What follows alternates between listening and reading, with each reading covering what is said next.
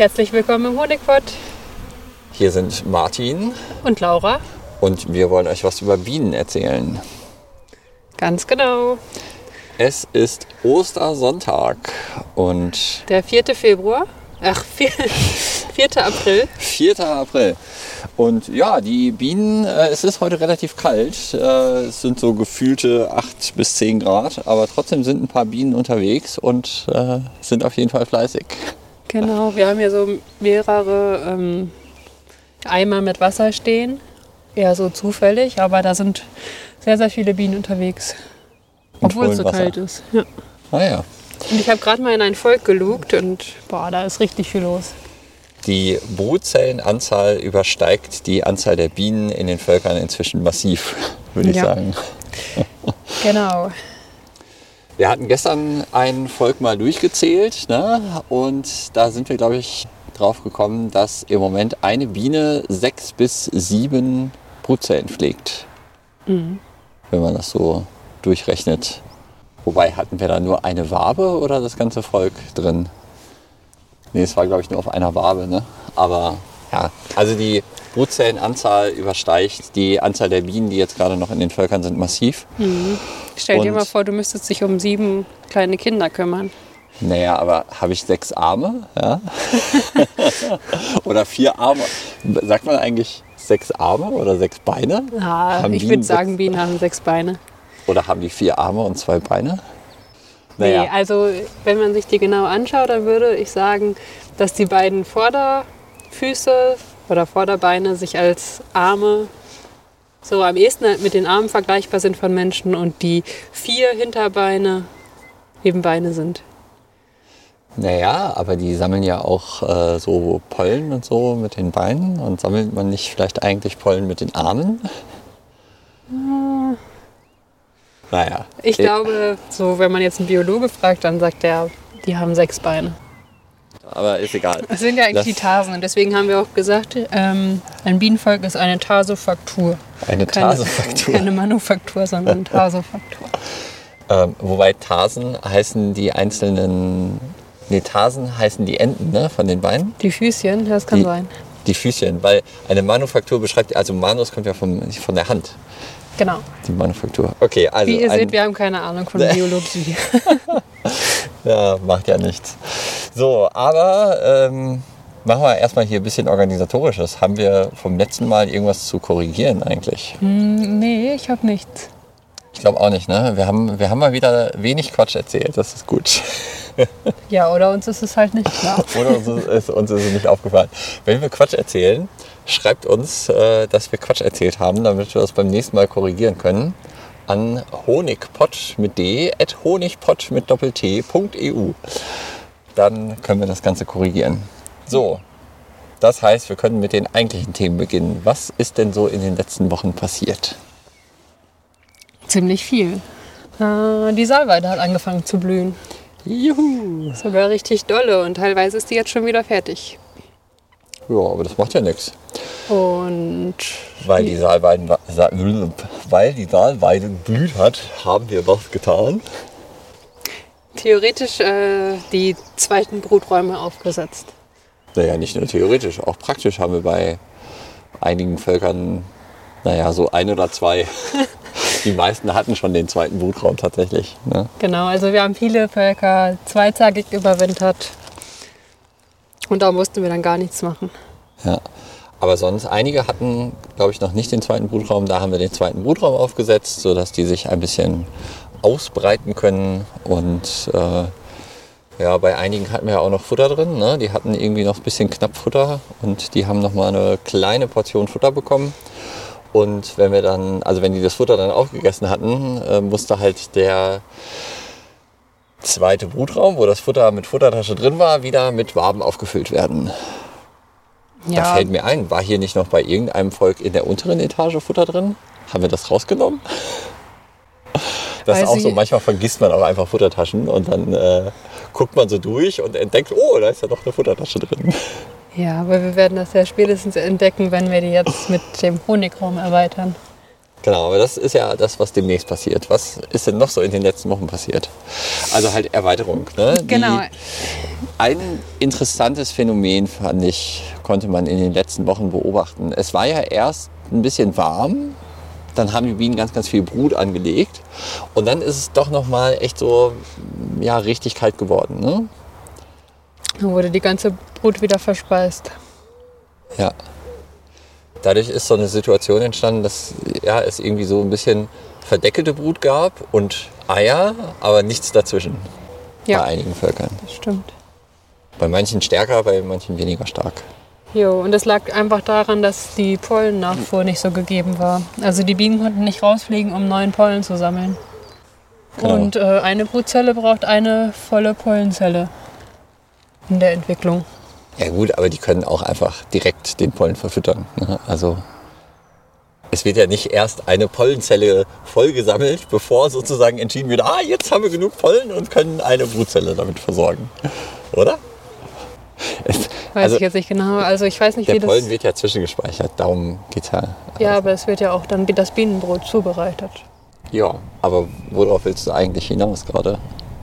Naja, die äh, Biene sammelt den Pollen an ihren Pollenhöschen, kommt Genau. in den Stock Genau. und ich glaube nicht, dass sie dann direkt den Pollen in die Brutzelle abstreift. Also das passiert ganz sicher nicht, sondern Nein, irgendwer anders nee, muss den Pollen aufnehmen und zu Bienenbrot verarbeiten, Genau. zu Futter. Aber es gibt Ja. auch, also es passiert ja auch schon mal, dass wenn man jetzt so eine Wabe rausnimmt und die dann äh, schräg hält, dass dann so Pollenbröckchen rausfallen. Das heißt, es gibt auf jeden Fall irgendwo Zellen, wo Pollenbröckchen drin liegen. Und dann fallen die raus. Ja, die, die liegen da drin, weil die Biene nämlich äh, zur Zelle geht, den Pollen abstreift. Das Ja. macht die mit den beiden Beinen. Ja. Und dann landen da die Pollenbälle, äh, sag ich mal, in den Zellen, in den Pollenzellen. Und die werden dann plattgestampft. ja, oder eine andere Biene frisst den Pollen und äh, bereitet damit mit den Drüsen irgendwie das äh, Bienenfutter auf und rennt dann zur nächsten Larve und äh, spuckt es quasi unter die Larve wieder aus. Ja, kann, das weiß ich jetzt nicht so ganz genau. Es gibt ja den äh, Paul Siefert, Ja. der hat äh, das jetzt untersucht und hat ganz tolle Videos gemacht davon, wie sich eine Biene, Bienenbrut entwickelt. Und Genau. hat Ja, den also der hat jetzt nicht das als Zellen- allererstes erforscht, sondern äh, der hat, Nee, aber der hat den Querschnitt der Zellen gefilmt. genau, der hat so einen speziellen Versuchsaufbau gemacht, wo er ein paar sehr schöne Filmaufnahmen gemacht hat. Genau. Wie, die, wie quasi das Ei gelegt wird, wie sich dann die Larve entwickelt, wie die gefüttert wird und so weiter. Und so Genau, weiter. und auch eben, dass mit dem Pollen wieder abgelagert wird. Und so. Genau. Was hat er eigentlich untersucht? Ähm, ich glaube, die um die- Auswirkungen von Neonicotinoiden auf Bienen, oder? Genau. Also nicht nur quasi die direkte Sterblichkeit von erwachsenen Bienen, äh, also wie sich Neonicotinoide auf erwachsene Bienen auswirken, sondern wie sich das sozusagen aufs ganze Volk auswirkt. Ja, auch auf die Entwicklung der Brut. Ja. Genau. Genau, Paul Siefert. Yep. Dr. Paul Siefert, glaube ich. Oder? Hat er? Das war auf jeden Fall Teil seiner Dissertation und ich meine, der ist Ja. jetzt damit fertig, Ja. damit promoviert. So, also nochmal zurück, was ist in den letzten Wochen passiert? Also, zweiter Brutraum haben wir draufgesetzt, ähm, bisschen gefüttert. Und sonst? Haben wir die Bienen machen lassen und die sind doch echt deutlich stärker geworden. Genau, beim Zählen kam eben jetzt letztens raus, dass die Anzahl der Brutzellen, also die Anzahl der aktuell lebenden Bienen im Bienenvolk, deutlich übersteigt inzwischen. Und das ist ein Zeichen dafür, dass die Bienenvölker sehr bald sehr stark wachsen werden. Haben wir sonst noch was, was in den letzten Wochen ist, was wir noch besprechen sollten? Dann, Mhm, Abgesehen von den, äh, von den Bienchen sind im Moment auch noch viele Hummelköniginnen unterwegs. Und wir haben Oh, beim letzten Mal ja. erzählt, dass wir unser Hummelhaus wieder aufgestellt haben. Und ja, ich hatte die Woche Urlaub und habe Montag, Dienstag äh, mich in den Garten gestellt und wollte eine Hummelkönigin fangen, um die dann in das ähm, Haus einzusiedeln. Das hat aber alles nicht so geklappt. Also ich habe mehrere Hummeln gefunden, aber wenn ich die dann gefangen habe, dann fand die das gar nicht gut und ist wieder abgehoben und so. Und dann hatte ich irgendwann keine Lust mehr, habe mich hingesetzt neben das Hummelnest und beobachtet und dann habe ich gesehen, da ist schon eine drin. Also es hat sich von alleine jemand da rein eingesiedelt. sehr gut. Magst du einmal beschreiben, wie man das denn theoretisch macht, dass man so eine Hummel in einen Hummelkasten einsetzt? Also man darf ja Hummeln jetzt nicht irgendwie weit äh, transportieren. Also man darf jetzt nicht irgendwo hinfahren und sich so eine Hummel fangen und die dann da reinsetzen, Nee, sondern es ist eher so im eigenen Garten kann man versuchen, den Hummeln ein bisschen zu helfen. Mhm. Und wenn man diese Hilfe machen möchte, wie macht man das? Ist eigentlich Man- ganz einfach. Ne? Ja, es ist eigentlich sehr einfach. Aber man, also es ist wichtig, dass man eine Hummelkönigin hat, die gerade auf der Suche nach einem Nest ist. Und die sucht dann nach Mäuselöchern im Boden. Und Oder deswegen, anderen Löchern im Boden irgendwie. Genau, und deswegen ähm, simuliere ich jetzt das Mäusenest, indem ich mit einem Besenstiel oder sonstigem äh, Löcher in den Boden, Boden mache. Einfach so mit dem Stiel reindrücken. Ne? Genau. Dann kommt kurze Zeit später eine Hummel dahin und sieht das Loch, schlüpft da rein, um sich das näher anzusehen. Also das Loch sollte schon irgendwie so 10 cm tief oder sowas sein, ne? dass die da also wirklich reinkrabbeln kann. Genau, und dass sie ein bisschen Zeit braucht, um sich das anzusehen. Ja. Dann nehme ich äh, zum Beispiel eine Klopapierrolle, die auf einer Seite verschlossen ist. Oder Das vielleicht heißt lieber eine Zewa-Rolle, die ist ein bisschen länger. ja, oder Küchenpapier, Oh ja, Küchenpapierrolle. ohne die Schleichwerbung. Die auf einer Seite geschlossen ist, stülpe die da drüber. Äh, die Hummel geht dann irgendwann aus dem ja, potenziellen Nest, also dem Loch heraus, in die Küchenrollenpackung. Dann verschließe ich das von unten, gehe damit schnell zum äh, Hummelhaus und lasse sie dann da rein wieder frei, sodass sie dann da reinschlüpft. Also man hält quasi dann die, diese Küchenpapierrolle äh, auf, das, auf den Eingang des Hummelhauses und hofft, dass die dann eben in das Hummelhaus weiter reingeht, die Hummel. Genau, die guckt sich das dann an und kommt dann nach ein paar Minuten raus. Und wenn ihr das gefällt, dann wird die sich da einfliegen und dann irgendwann anfangen, ihr Nest zu bauen. Wenn die relativ schnell rauskommt, ist das eher ein Zeichen dafür, dass der das nicht gefällt. Ne? Wenn die irgendwie so nach 30 Sekunden da schon wieder rausgeschossen kommt. Ähm, aber wenn die da irgendwie 10 Minuten drin bleibt und dann eben diese ja, kreisenden Flugbewegungen vor dem Flugloch sozusagen macht, dann ist das ein Zeichen dafür, dass die sich entschieden hat, dort zu bleiben. Genau. Wenn man eine Hummel sieht, die schon Pollen sammelt, dann ist das ein Zeichen dafür, dass die äh, Hummel schon ein Nest hat. Also so eine Hummel sollte man dann auf gar keinen Fall fangen. Genau, und auch Hummeln, die auf Blüten sitzen und da gerade Nektar schlürfen, wenn man die fängt, das wird auch nicht funktionieren. Ja genau, also die Hummel müssen- muss im Suchmodus sozusagen sein. Da Genau. muss der Suchmodus aktiviert sein. Ja. Und ähm, ja, ich glaube, jetzt, jetzt ist auch so langsam vorbei. Ne? Also jetzt haben eigentlich alle Hummeln eine Behausung gefunden. Also ich habe heute noch, auch noch welche gesehen, Ah, die okay. unterwegs sind. Aber also das geht jetzt, es, es geht nur noch eine kurze Zeit lang. Ja, das stimmt. So, und dann sind wir doch schon dabei, was passiert so in den nächsten Wochen. Ja, oder was ist in den letzten fünf, fünf bis sieben Tagen passiert? Die ersten Kirschen sind aufgegangen. Ah, Wir hatten ja vorhin über die Salweile gesprochen. Das ist eine Zeigerpflanze. Das heißt, dadurch bekommen wir das Symbol, es wird jetzt viel Pollen in der Umgebung geben. Deswegen brauchen die Bienen mehr Platz. Deswegen setzen wir den zweiten Brutraum auf. Die zweite Zeigerpflanze ist die Kirschblüte, also die, Kirsch, die Süßkirsche. Was machen wir dann? Zur Süßkirsche wird der Honigraum auf das Bienenvolk aufgesetzt. Aber nicht nur der, Ho also nicht nur der Honigraum wird aufgesetzt, sondern ähm, es sind sozusagen drei Schritte. Der erste Schritt ist das überschüssige Futter rausnehmen. Also ich gucke das Volk einmal durch und nehme überschüssiges Winterfutter raus. Dann der nächste Schritt ist, ähm, der Drohnenrahmen wird eingesetzt. Also ich nehme im oberen Brutraum, wenn ich sowieso vielleicht eine Futterwabe rausnehme, dann habe ich da ja ein bisschen Platz. Und dann setze ich an Position 2 oder Position 9 den Drohnenrahmen ein, also ein komplett leeres Rähmchen ohne alles, ohne Drähte, ohne alles. Und das setze ich da oben rein. Und der dritte Schritt ist dann Absperrgitter und Honigraum draufsetzen. Genau, der Und man Honigraum. könnte auch sagen, das sind dann vier Schritte. Also der dritte Schritt ist das Absperrgitter draufsetzen und der vierte Schritt ist der Honigraum, äh, den Honigraum auf, aufzusetzen. Genau. Deswegen habe ich gerade den Kopf geschüttelt, was ihr alle nicht gesehen habt. Aber der Martin. äh, und er hat schon erkannt, warum ich den Kopf geschüttelt habe. Ja. Äh, der Honigraum, der besteht einfach nur aus Mittelwänden oder wenn man hat, noch ein paar ausgebaute, saubere Waben. Genau, aber erstmal möchte ich noch ganz kurz beim Drohnenrahmen was äh, dazu sagen. Wenn ich jetzt das Volk so da oben in dem oberen Brutraum sehe und das ist jetzt zum Beispiel, sitzt noch eher links, setze ich dann den Drohnenrahmen auch eher links rein oder setze ich den dann eher rechts rein? Also reiße ich sozusagen das Brutnest da so ein Stück auseinander und packe da den Drohnenrahmen rein oder packe ich den erstmal so auf die andere Seite, wo die Bienen vielleicht noch nicht so viel sitzen?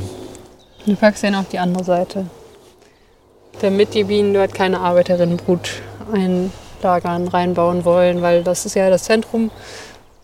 Äh, Du setzt es ja, wenn du es links reinsetzt, in das Zentrum des Brutnestes und dort würden die dann Arbeiterinnenbrutzellen anlegen.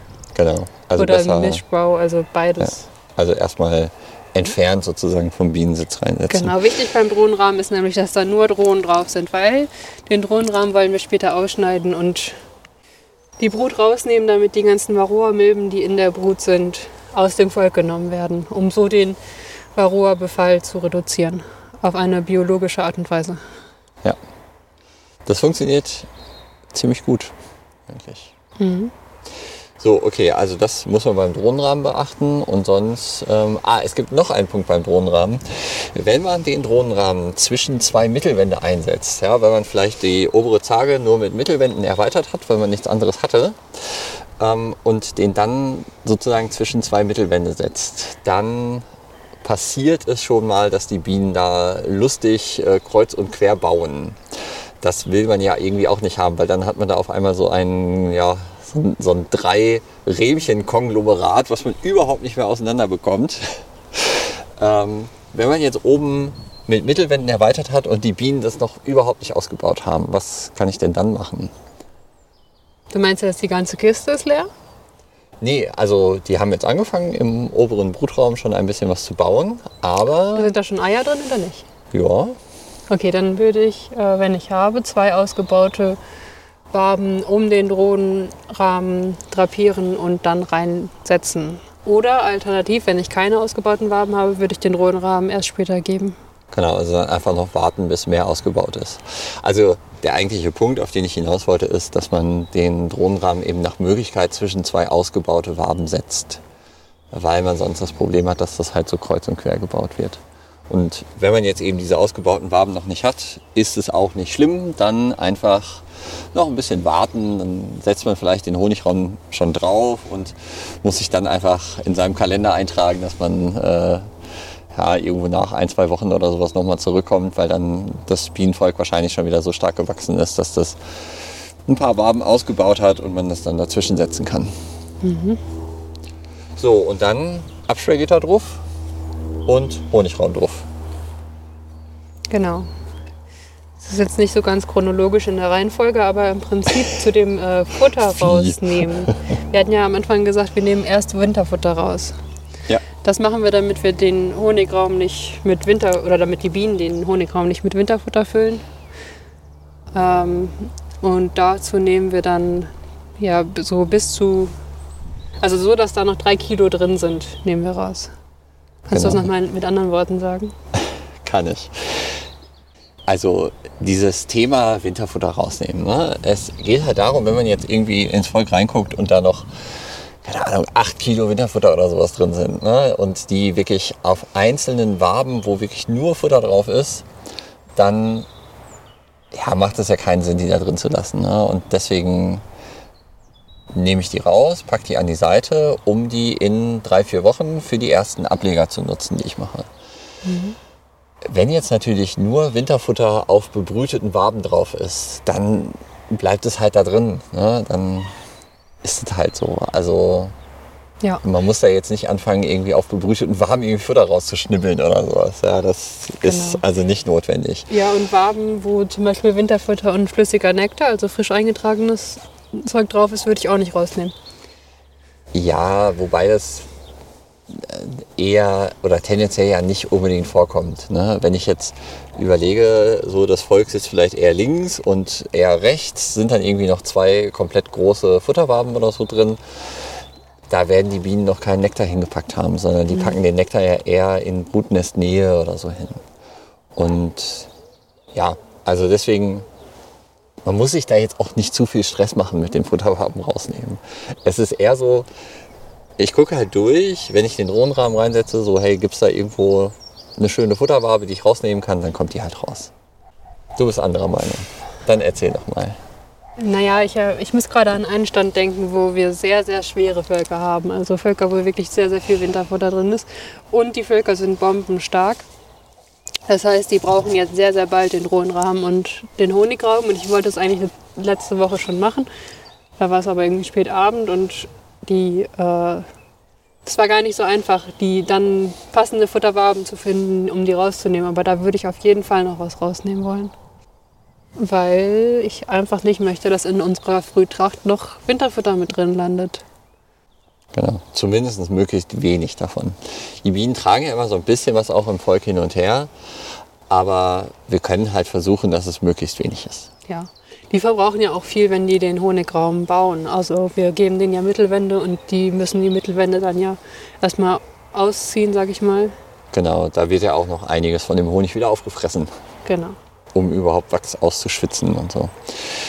Gut, was haben wir denn noch, was in den nächsten Wochen noch so passiert? Ich denke mal, dass äh, bis zum äh, nächsten Mal werden wir das erste Mal Schwarmkontrolle machen, oder? Ich habe gerade schon ein Volk angekippt und da sind jede Menge Spielnäpfchen. Hm. Wir, also, wir werden jetzt demnächst anfangen, Schwarmkontrolle zu machen weil wir ja nicht möchten, dass die Völker schwärmen, sondern wir nutzen dann sozusagen die Volksstärke, um Ableger zu machen. Könntest du mal erzählen, wie die Kippkontrolle funktioniert? Nur so ganz kurz. Wir haben, das, haben wir das letztes Jahr schon erklärt eigentlich? Mit Sicherheit. also Erklär trotzdem noch mal kurz. Das bedeutet, wir kippen den oberen Brutraum vom unteren Brutraum ab. Das heißt, wir gucken genau ins Zentrum des Brutnestes weil im Zentrum des Brutnestes werden nämlich die Schwarmzellen angelegt. Und äh, die werden dann direkt entdeckt, wenn man ins Zentrum schaut. Und Schwarmzellen sind eben Königinnenzellen, die einen Stift haben, also äh, wo mindestens ein Ei drin ist. Und wenn wir die entdecken, dann wissen wir, unser Volk ist schwarmlustig und kann in acht Tagen abhauen. Ja, deswegen müssen wir, wenn wir ein Ei sehen, das ganze Volk einmal auseinandernehmen, jede Wabe anschauen und jede Schwarmzelle brechen. Brechen heißt kaputt machen. Damit können wir verhindern, dass die schwärmen. Genau. Das Praktische ist, dass man auch bei der Kippkontrolle direkt sieht, ist der Drohnenrahmen schon voll, kann der schon geschnitten werden. Und äh, man kann sogar auch sehen, ob es Brutwaben gibt, die geeignet sind, um einen Ableger zu machen. Genau. Und dann werden wir eben auch wahrscheinlich in den nächsten Wochen schon den ersten Ableger machen. Ne? Mit einer Brutfarbe, wo schön viel Brut drauf ist, mit irgendwie so 1500 Bienen. 2000 noch dazu. Genau, 1500 bis 2000. Und mindestens 12 Achtel verdeckelte Brut, bisschen offene Brut, Mhm. Und dann kannst du loslegen mit dem, losgehen mit dem ersten Ableger. Also eine Brutwabe an die Kastenwand, eine Mittelwand und eine Futterwabe dran, die, ich, die wir auch kürzlich geerntet haben sozusagen oder ernten werden. Und ja, dann kommt der drei Wochen weg und fertig. Was wir dann damit machen, das können wir beim nächsten Mal besprechen. Ja. So, haben wir sonst noch was, was in den nächsten Wochen passieren wird? Ich glaube sonst äh, erstmal nichts. Denke ich auch. Ja. Wir haben noch ein Problem, Problemvolk. Sollen wir da noch kurz drüber sprechen? Ein Problemvolk. Erzähl mal vom Problemvolk. Wir haben bei einem Volk entdeckt, dass sie keine Brut haben. Wir haben auch keine Königin gefunden. Ah, und die hatten dieses Jahr noch gar keine Brut, ne? Ja, ich meine schon. Ja. Da, ja, da haben wir jetzt eine ähm, Brutwabe eingehängt, in der Hoffnung oder um zu testen, ob die wirklich keine Königin haben. Dann werden die da jetzt eine Königin nachziehen. Allerdings ist die Chance, dass das Volk irgendwie noch äh, überlebt oder uns Honig bringt oder so, sehr, sehr gering, denn die Bienen, die da drin sind, sind alle schon uralt. Also dadurch, dass die ähm, dieses Jahr noch keine Brut hatten, sind das alles Bienen von Oktober oder so. Ja, Oktober, November. November irgendwie, ja. Genau. Also was hätten wir eigentlich mit dem Volk machen sollen? Ja, direkt auflösen, denke ich. Ja, oder? wahrscheinlich. Ja, auflösen und zu einem Oder anderen halt dazugeben. eine andere Königin reinsetzen. Ja, wobei auch dann, ne, wenn man jetzt eine Königin da reingesetzt hätte, dann dauert es ja auch irgendwie mindestens noch drei, vier Wochen, bis da die ersten Bienen schlüpfen. Drei Wochen, ja, Drei. das stimmt. Und für eine Frühtracht fällt dieses Volk sowieso aus. Und ja, wenn man jetzt eine Königin reingesetzt hätte, könnte vielleicht auch noch eine Sommertracht möglich sein oder so. Ne? Aber ja, das Volk wird dieses Jahr wahrscheinlich nicht mehr so viel machen. Aber wir haben jetzt kürzlich da eben eine Bruthaube reingehängt und wir gucken mal, ob die versuchen, eine Königin nachzuziehen. Und ja, da müssen wir mal entscheiden, was wir als nächstes damit machen. Ja. Was meinst du? Also was wären jetzt so die Optionen, die mit diesem Volk passieren könnten? Hm, Naja, ich denke, die könnten halt so wie so ein Ableger mitlaufen oder so. Und ich überlege schon, ob ich die nicht wieder auf meinen Balkon stelle. Weil, oder das heißt wieder, also ob ich die nicht auf meinen Balkon stelle, weil ich will ja gerne ein Volk in der Nähe meiner Wohnung haben und ähm, ein schwaches Volk bietet sich da an. Da ist nicht so Dann viel macht das nicht so viel. Ärger. Genau. Also ich Ja, hatte ja schon mal gesagt, Balkon ist kein guter Standort eigentlich. Und insbesondere nicht, wenn das Volk stark ist. Und Ja, aber dann haben wir doch da ein schwaches Volk für deinen Balkon. genau. Gut. Also, dann habe ich noch das unnütze Teil des Monats aus dem Imkereibedarf. Und ähm, ja, jetzt gerade ist ja wieder so die Zeit, dass man sich mit Material eindeckt und vielleicht Beuten auch kauft. Und bei den Beuten, die wir verwenden, ist oben unter dem Innendeckel kommt so eine Folie drunter.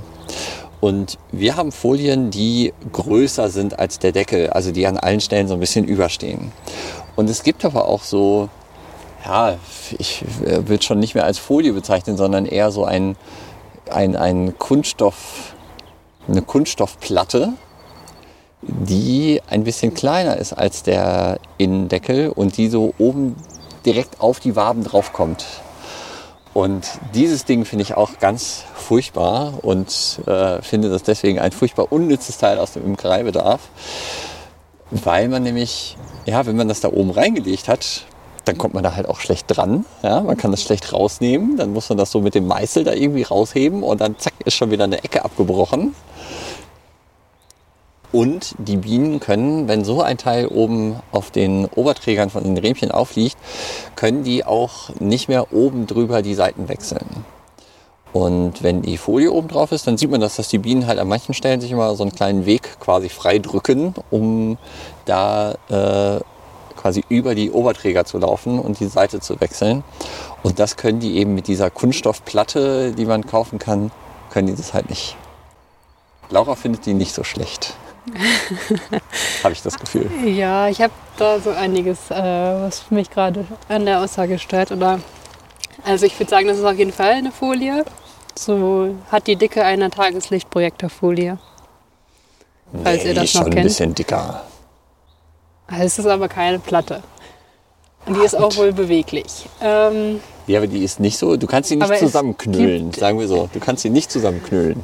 es gibt die sicherlich auch in größer als Beutengröße. Also das finde ich tatsächlich auch einen großen Nachteil, wenn das nur, äh, wenn du es quasi direkt auf den Rähmchen aufliegt. Dann, wie du gesagt hast, dann können die Bienchen nicht die Wabenseite wechseln, oben drüber.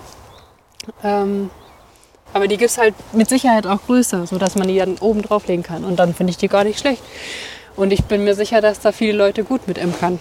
Nee, da, nee, dann sprechen wir noch nicht über das gleiche Ding. Es gibt ja, äh, es gibt ja welche, die ähm, gar nicht flexibel sind. Also, sondern die wirklich starr sind. Ja. Und ähm, wenn man dann so Deckel hat, die so kleine äh, so Auflageleisten haben, damit der Deckel sozusagen so einrastet auf der Beute, das geht dann mit diesen Dingern nicht, wenn die größer wären als die Kiste. Deswegen stimmt. sind die genau so, dass sie eben in die Kiste reinpassen und dann ja auch wirklich genau auf den Oberträgern aufliegen. Ähm, und dann kommt halt der Deckel oben drauf. Und diese Dinger finde ich wirklich unpraktisch. Also ich habe nichts gegen eine etwas dickere Folie, ne? Äh, so ist es nicht. Aber diese ja. Platten, die finde ich nicht so gut. Bei unseren Absperrgittern ist es aber eigentlich genau das Gleiche. Also da können die Bienen auch nicht über die äh, Oberseite der Riemchen die Wabengassen wechseln oder zumindest nur mit großem Aufwand. Nee, die können halt durch das machen. Abstellgitter durch und dann an der anderen Seite wieder runter. Ja, aber ist ja mega aufwendig. Ja, gut, also das, okay, sagen wir so, das Problem, was mich stört, ist jetzt weniger, dass die Bienen jetzt nicht über den Oberträger wechseln können, sondern ähm, dass dieses Ding schlecht zu handeln ist. Also es Aber es hält. ist doch nicht schlechter zu handeln als ein Absperrgitter. Ja, aber ein Absperrgitter erfüllt ja eine bestimmte Funktion. Ich will ja die Funktion haben.